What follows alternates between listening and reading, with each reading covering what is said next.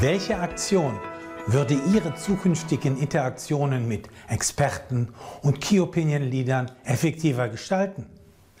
Mit einer bestimmten Maßnahme in der Vorbereitungsphase werden Sie leichter Beziehungen zu Meinungsbildnern aufbauen bzw. vertiefen.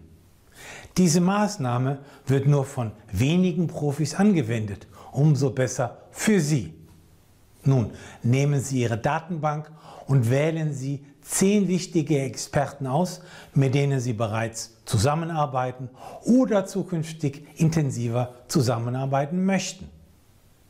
Gehen Sie im Internet auf Google Search und geben Sie drei Dinge ein.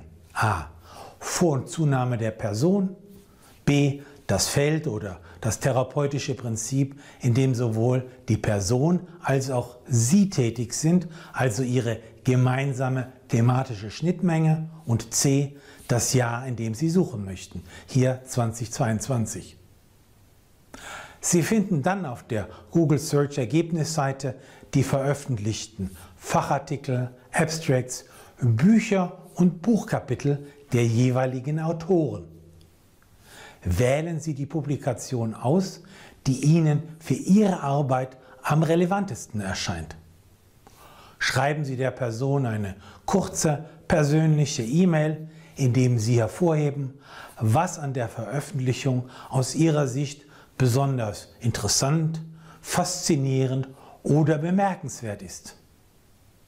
In diesem Zusammenhang erwähnen Sie auch, dass Ihre Firma genau an diesen Themen arbeitet oder arbeiten wird und dass Sie an einem Austausch auf diesem Gebiet interessiert sind und sich daher über ein Gespräch freuen würden.